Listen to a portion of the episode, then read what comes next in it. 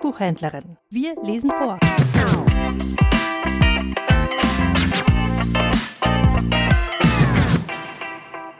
Wenn es Winter wird von Christian Morgenstern. Der See hat eine Haut bekommen, so dass man fast darauf gehen kann, und kommt ein großer Fisch geschwommen, so stößt er mit der Nase an.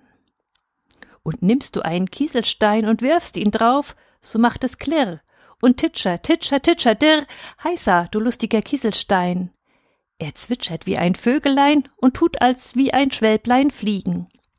Doch endlich bleibt mein Kieselstein ganz weit, ganz weit auf dem See draußen liegen. Da kommen die Fische haufenweis und schauen durch das klare Fenster von Eis und denken, der Stein wär etwas zu essen.